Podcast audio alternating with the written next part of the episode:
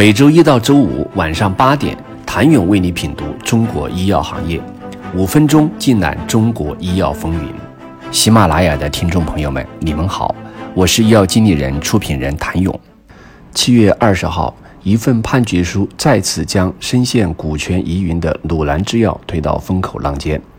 这份来自美国东加勒比最高法院的最终判决显示，作为鲁兰制药的创始人赵志全的独女。赵龙在经历了长达四年的曲折诉讼之后，最终拿回了自己对于鲁兰制药百分之二十五点七的合法继承权。伴随这份长达几十页的判决书披露，围绕在鲁兰制药这家百强药企的股权争夺案中的诸多细节逐渐浮出水面，一个现代版狸猫换太子的故事最终大白天下。二零一四年，时任鲁兰制药董事长的赵志全因病在任内离世。本来，这位年仅五十八岁的企业家早已安排好了后事，家族财富由幼女赵龙继承，公司由职业经理人打理，三大元老护航。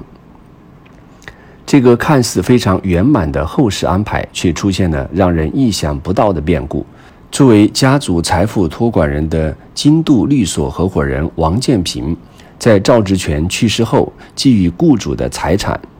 私设信托，将公司受益权转到自己女儿名下。法律背景出身的赵龙，自此走上了漫漫维权路。此次诉讼结果出炉两天后，赵龙在社交媒体上发文，低调官宣一下：“BVI 的诉讼我赢了。”对于多年身处漩涡中的鲁兰制药来说，这场来之不易的胜利背后没有赢家。阴谋、圈套、内讧、互撕，鲁兰制药错综复杂的股权争夺案，让这家曾经的百强企业在内部尔虞我诈、外部巧取豪夺中错失了发展良机。赵志全接手鲁兰制药的前身谭南制药厂。那个落后的校办企业时只有三十一岁，他带领这家净资产不足二十万元的小厂，通过二十七年的时间，成功跻身中国医药百强榜。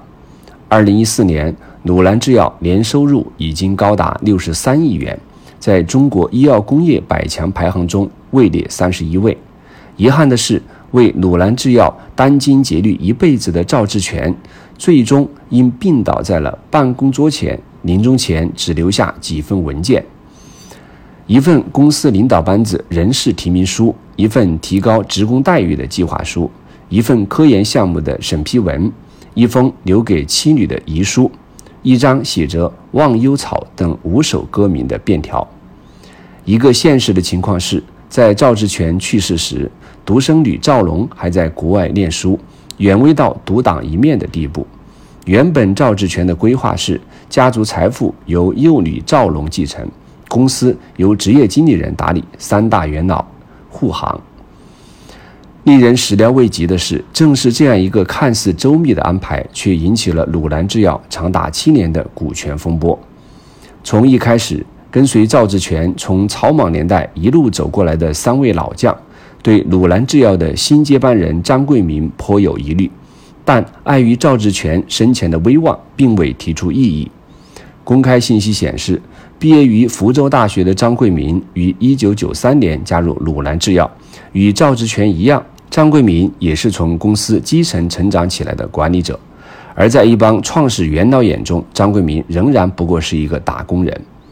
事实上，在彻底决裂之前，双方有过一段接近三年的蜜月期。期间，双方还曾联合赵氏家族的财富托管律师王建平一起，三方合谋，通过私自设立信托，转移了原本属于赵家二代的继承股份。想了解鲁兰制药这场股权之殇，请你明天接着收听。